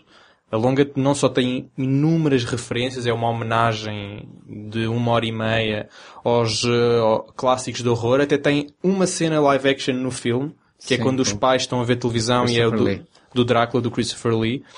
Mas, quer dizer, os próprios, os próprios uh, personagens, os próprios uh, amigos, uh, são referências, quer dizer, por exemplo, temos versões da múmia, do monstro do pântano, temos, até temos o, o homem invisível lá, porque é o peixe Sim. invisível, temos referência ao lobisomem, ao Drácula, Christopher Lee, temos referências diretas à Mary Shelley, porque há, há uma, há uma tartarugazinha que se chama Sim. Shelley, e que é uma tartaruga que Shell, Shelley, quer dizer, são múltiplas as, as referências, mas e depois a nível temático, quer dizer, pega muito o Frankenstein. Mas pega muito mais do que, pegou, do que o Frankenweenie, do que o Frankenweenie pegou. Uh, lá está. A divergência do Frankenweenie da longa de animação para o Frankenstein no livro da Mary Shelley é que o monstro não se vira contra nós. Uh, mas essa, Sim. essa é provavelmente a, a, a, grande diferença, mas, mas o resto está lá, por exemplo. Eu vou só fazer aqui uma chamada de atenção para como é que o Frankenstein, uh, o livro, acaba. E um, o, o, a, a, criatura, o monstro do Frankenstein, mata o seu criador, mata o Victor. Mas pouco antes de morrer, o Victor morre num barco ao, ao, pé, do, ao pé do Ártico que é quando ele quer levar a criatura para longe da, da humanidade e quer deixá-lo lá no Ártico. E diz, diz a seguinte linha ao capitão desse barco. Uh, para evitar qualquer nível de ambição ou de ganância. E eu acho que isto está representado bastante bem no filme, quando as criações sucessivas, uh, ou seja, a seguir ao, ao, ao cão, não funcionam. Uh, e que o professor até diz que foi porque não, não houve uma componente de amor, foi porque eu acho que não houve uma componente de amor e houve uma componente de ganância, de ambição, que era eles queriam ter o melhor projeto para ganhar a feira de ciência, ou seja, não era uma razão pura de criar algo não, não natural. Portanto, eu acho que esta ganância, esta ambição produziu ma maus resultados e que está representado no livro, eu acho que o filme é muito fiel ao livro, à exceção dessa divergência, que é, que é grande, não é? Que a, a, a criatura vira-se contra o seu criador. Uhum. Eu uh, diria que a minha apreciação pelo Frankenweenie é um bocado mais reservada do que a tua. E, efetivamente, enquanto que a curta me parecia uma versão condensada do Frankenstein, com esta devida distância muito importante que tu acabaste de referir, eu penso que uh, aqui na longa ele está mais interessado em partir dessa premissa para depois fazer então uma série de homenagens como estamos aqui a falar. E esta, esta, esta, estas homenagens vão desde tudo aquilo que tu disseste até aos próprios filmes de ficção científica de animais mutantes. Do Godzilla? Gigantes. Godzilla. É logo, e, é, o, o filme abre como uma homenagem ao Godzilla. E, e, e o, o Dem. Um, se bem que uh, é difícil não gostar de um filme que na prática uh, parece fazer traduzir tudo aquilo que são as paixões de um autor e um, esse tipo de homenagens que já vêm desde a curta no sentido de o próprio personagem, como o Tim Burton em criança, fazer filmes no, na, nas traseiras da casa, não é? E envolver o cão nessas filmagens e nessas suas paixões. Um, depois, o, o, o facto de que ele é atraído pela excentricidade do seu professor cientista que o leva à experiência e depois de a componente dos amigos que tentam emular a experiência que ele fez, que é uma coisa que não há na curta, acabar por expandir este universo, digamos, do fantástico, que também é aquilo que nos interessa um, falar aqui. Ou, a, a, acaba por ficar aqui um bocado perdido. É aquilo, embora, desculpem, não é, não é perdido que eu quero dizer. Um, na, naquilo que é o paralelismo ao Frankenstein, nunca o Frankenweenie, em nenhuma das suas duas versões, esteve preocupada com as, rea as reais preocupações temáticas do Frankenstein de, de, do cientista ter a, a, arrogância de criar uma criatura. Aqui neste caso, mais uma vez, foi a tal ansiedade benigna e inocente de uma criança que só foi, queria, foi o amor. Que só queria o seu, o seu cão de volta.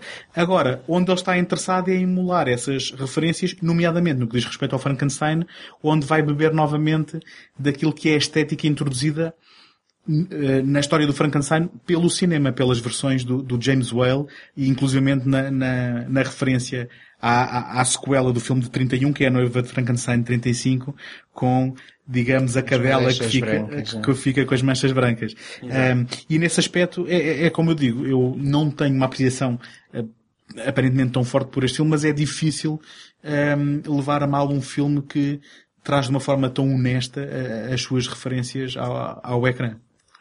Sim, eu, eu, eu pegava numa coisa que tu disseste, que é, que é aquilo de, a, a, a, a, sequência inicial em que nós vemos o filme que o Victor uh, está a fazer, uh, lembra-nos de Tim Burton, claro. Uh, é como se o Tim Burton aí estivesse a fazer uma homenagem a si próprio. No meio das homenagens todas, ele já se está a incluir.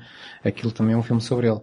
E hum, eu desconhecia essa ideia do cão, que, que mais estava falando no início, mas se calhar também o, o, é uma homenagem ao próprio cão dele, não sei. Uh, e, e, depois temos todas as referências, e são imensas, se tivéssemos aqui uma hora a contá-las todas, mesmo assim esquecíamos algumas, há uma delas uh, que vocês não referiram ainda, mas que é, que, é, que é giríssima, que é o próprio professor, é desenhado a partir do Vincent Price, olhamos para ele e vemos o Vincent Price. E, e desculpa, a voz do professor é o Martin Landau. É o Martin Landau, um ator que trabalhou várias vezes com, com, com o Tim Burton. Lightning is simply electricity. The cloud is angry, yes, making storm. All the electrons are saying, I am leaving you. I go to the land of opportunity. The ground says, yes, we need electrons trained in science, just like you. Come, come, welcome. So both sides start to build a ladder. This man, he comes out to look at the storm. He does not see the invisible ladders. When the two ladders meet, boom! The circuit is complete. And all of the electrons rush to the land of opportunity. This man is in the way! Ah! Depois, uh, eu concordo com o Tomás quando tu dizes que o filme tem outros níveis de complexidade, eu já disse há pouco do que é que eu não gostei no, no, na curta, Uh, por outro lado, às vezes há aquele, há aquele poder de síntese das curtas que, que me agrada imenso. Lembro-me de uma, de uma situação que é a morte do, do, do cão, uh, que é, que é, na, curta, eles estão a brincar com uma bola, a bola vai para a estrada, o cão vai atrás e, e, e, é atropelado. E há uma filme... construção. lembro que na curta há uma construção assim gradual, porque ele, ele, Sim, ele manda- acho que manda a bola três vezes É, e cada vez ela vai mais longe Exato, e exato. nós já sabemos alguma coisa vai acontecer, até porque a música ajuda. Exato. Enquanto que na- e- e- e- isso é um, é um- foi um dos pontos em que eu gostei mais da curta do que da longa. Porque na longa nós temos um jogo de beisebol que parece forçado, porque o pai naquele dia diz que o miúdo deve jogar beisebol, o miúdo vai jogar beisebol, está logo num jogo importante e vai logo uh, com o bastão uh, lá dar atacada na bola que vai ser a bola que vai decidir o jogo. Aquelas coisas muito hollywoodescas, mas, muito mas uma, americanas. uma parte que eu gostei muito dessa, do parte do jogo foi aquela premonição que aquela personagem da, da rapariga com o gato faz quando lhe entrega assim um, um, um cocó, cocó do gato Sim, e que tem um V e que, te, que tinha Sim, acontecido sim, várias sim. coisas boas ou coisas más, mas que lhe ia acontecer a alguém grande Sim. e que, e que, e que a- a- acontece, é dupla, né? Ele dá assim uma tacada, dá um home run, como se costuma dizer, e depois esse home run leva à morte do seu melhor amigo. Sim, Essa- sim. Mas achei parte- toda, tirando a parte da miúda está engraçada, sim, mas a, a parte do beisebol eu achei um bocadinho, eh, vamos pôr aqui um pouco de beisebol que toda a gente gosta, toda a gente nos Estados Unidos, como é óbvio, José. e dar um grande dramatismo a esta cena que na curta me pareceu muito simples, muito bem, muito Sim. bem construída. Eu deixa-me fazer de advogado do diabo só dessa cena, porque sem dúvida nenhuma que nós, em, tendo o benefício de ver a, a curta, conseguimos, eh, de certa forma, inferir um bocado o processo criativo que nos leva à longa e perceber a necessidade de cozinhar, Sim, digamos, concordo, tensões, tensões e conflitos que vão alimentar a, a longa. Eh, de certa forma, eu penso, e, e- e também respondendo a algo que tu disseste, porque tu falas que o Tim Burton também já se está a homenagear a si próprio, mas eu, eu diria mais do que isso. Eu penso que isto são elementos autobiográficos, não é só uma homenagem, mas já no, no Frankenweenie original seria ele a colocar-se a si próprio e às suas experiências eh, e, a- e aos seus desejos na, na personagem central. E nesse aspecto, o que estamos a ver nesse jogo de beisebol é também o conflito entre aquilo que são os interesses um bocado à margem da sociedade do miúdo e aquilo que são as expectativas do pai. E nesse sentido, muito isso, embora cozinhado uma coisa que não existia na curta, acaba por funcionar em termos de, do, do crescer dessa tensão. Hum, nós vemos é as costuras, porque conhecemos Pois, a origem. claro. Eu até diria mais uma coisa sobre, sobre essas, essas referências e múltiplas referências ou autorreferências. Eu, para mim, o, este Victor é o Vincent da curta. Ex- Exato, Eu- porque eu acho que a curta do Frankenweenie uh, falta-lhe, lá está aquele pormenor dos ajustados. Por exemplo, estavas agora a falar que o pai tenta embutir no, no Victor, na, curta, na longa do Frankenweenie, algo mais tradicional, vai fazer desporto, porque és um rapaz, etc. Tal mas como mas na- curta não acontece. Ele na curta, os pais são incrivelmente uh, adeptos do que o filho faz. Até há uma cena em que o filho está a ler o livro ao contrário e o pai diz, ah pronto, uh, vai lá ler as tuas coisas de ficção científica e não sei o quê. E eles não são adeptos. Há uma parte em que eles dizem, bem, podia ser pior, ou, ou podíamos estar preocupados com outro tipo de coisas, não é? Não, não, mas, não, mas isso é, mais, são não, mais... mas isso é quando ele traz o, o, cão, à, o cão à vida. Sim, dizer, mas- isso, isso qualquer um diria isso. Eu estou a falar de que na, na longa eh, os pais são tradicionalistas. Porque ele, ele- tinha Eh, acabado de perder o cão também. E eles é do género, ok, volta Mas- lá a fazer o que não, estavas mas a fazer. há algo que a longa tem que a curta não tem, que são as múltiplas representações da vida infantil.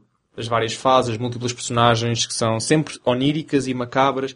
Por exemplo, o, o Corcunda também é uma personagem fabulosa, quer dizer, é- tudo, toda a rapariga com os olhos grandes, lá está os big eyes, que estão sempre, estão sempre presentes, com o gato, com o... Ah, ah, todas as representações são múltiplas representações de, de vida infantil, de várias fases de vida infantil, é quase como se ele quisesse nos prender ali ah, a uma parte da infância ou algo desse género, mas é, é algo que a curta não tem nem de longe nem de perto e que é absolutamente fabuloso na longa e eu queria referir. Sim, por isso eu estava a falar há pouco do- na comparação com, não, não com o, o Victor do, do, do primeiro Frankenweenie, mas com o Vincent. Vincent, si- sim. Porque aí o papel, eh, o papel eh, progenitor é o mesmo. A mãe está a dizer vai brincar para a Exatamente, rua, exatamente. tens que ser mais normal, um pouco como acontece aqui no, no, no E Frankenweenie. daí os traços autobiográficos, de certeza. Sim, absoluta. sim, sim. Sim, porque o Vincent também, é ele, lá na- voltando um bocadinho à curta, que ele gostava de ler Edgar Allan Poe, quer dizer, o próprio Tim Burton. Também devia adorar dizer- ler Allan Poe, porque deve ser das, das maiores inspirações em termos de temas e etc. eh, Edgar Allan Poe. Para eh, concluirmos a nossa conversa sobre a animação de Tim Burton. Este Frankenweenie foi eh, uma produção de uma fase da carreira do Tim Burton em que ele já não está propriamente nas boas graças de crítica e público. O Tim Burton, eu diria que desde o Planeta dos Macacos ehm, caiu um bocado desse altar Um, e uh, os filmes são recebidos um bocado variando entre a indiferença e o não quer saber. Eu, enfim, não sei se concordam comigo, mas isto é a minha leitura, uh, não das obras dele, mas daquilo que é a recepção das obras dele de uma forma geral. Um, vocês são da opinião de que há um legado Tim Burton e que o Tim Burton é uma influência para outros autores e que deixou a sua marca um, eu, eu, só quero prefaciar isto também dizendo que não vamos, não vamos uh, negar a importância dos filmes que o Tim Burton fez. Ninguém escolhe. Um, quando se olha para uma filmografia do realizador, isto não foi só uma escolha consciente que vou fazer este filme, este, este, este. A filmografia de um realizador é o, o culminar de um conjunto de circunstâncias que levam a este projeto e àquele, e às vezes é uma sorte ter um bom filme numa filmografia e o Tim Burton tem muitos, e eu penso que podemos concordar nisso. Mas, em termos daquilo que é a carreira do Tim Burton hoje, um, nós, vocês acham que o Tim Burton deixou um legado ou é um autor encerrado na sua própria bolha que já ninguém, digamos assim, um, chateia e que está lá no seu canto e que ninguém quer saber? Eu não sei responder a isso, porque hum, teria de conhecer todo o cinema do mundo para saber exatamente até onde chega a influência de Tim Burton.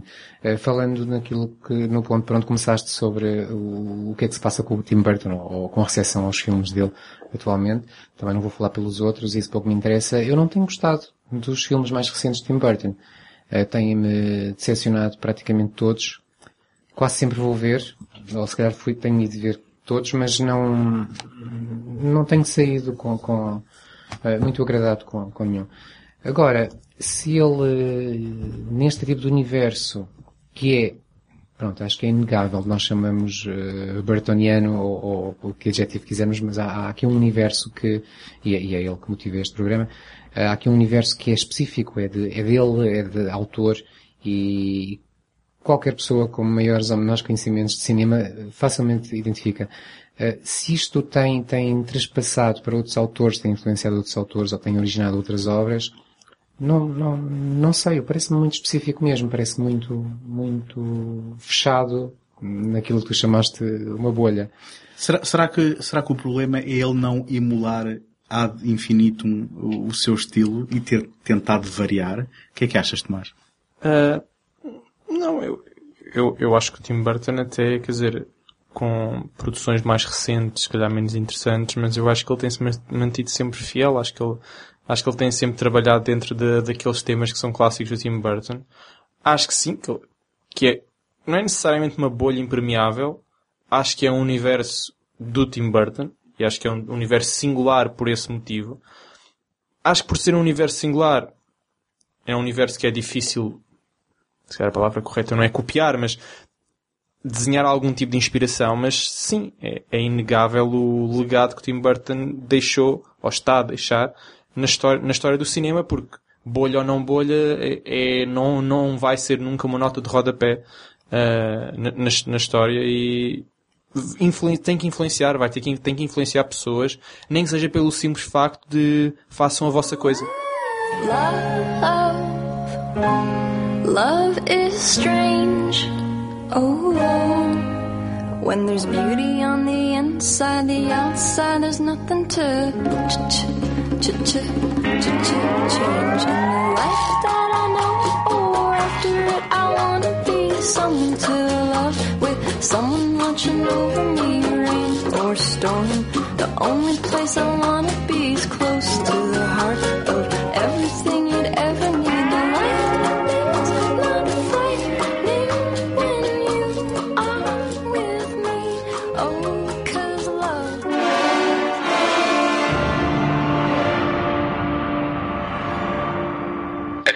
de ouvir um episódio de Universos Paralelos, um programa mensal do segundo take.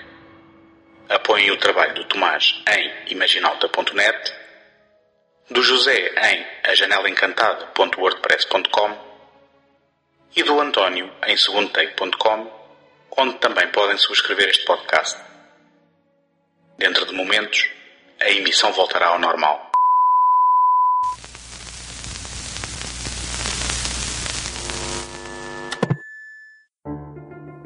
Encontramos na próxima semana. Até lá, boas fitas!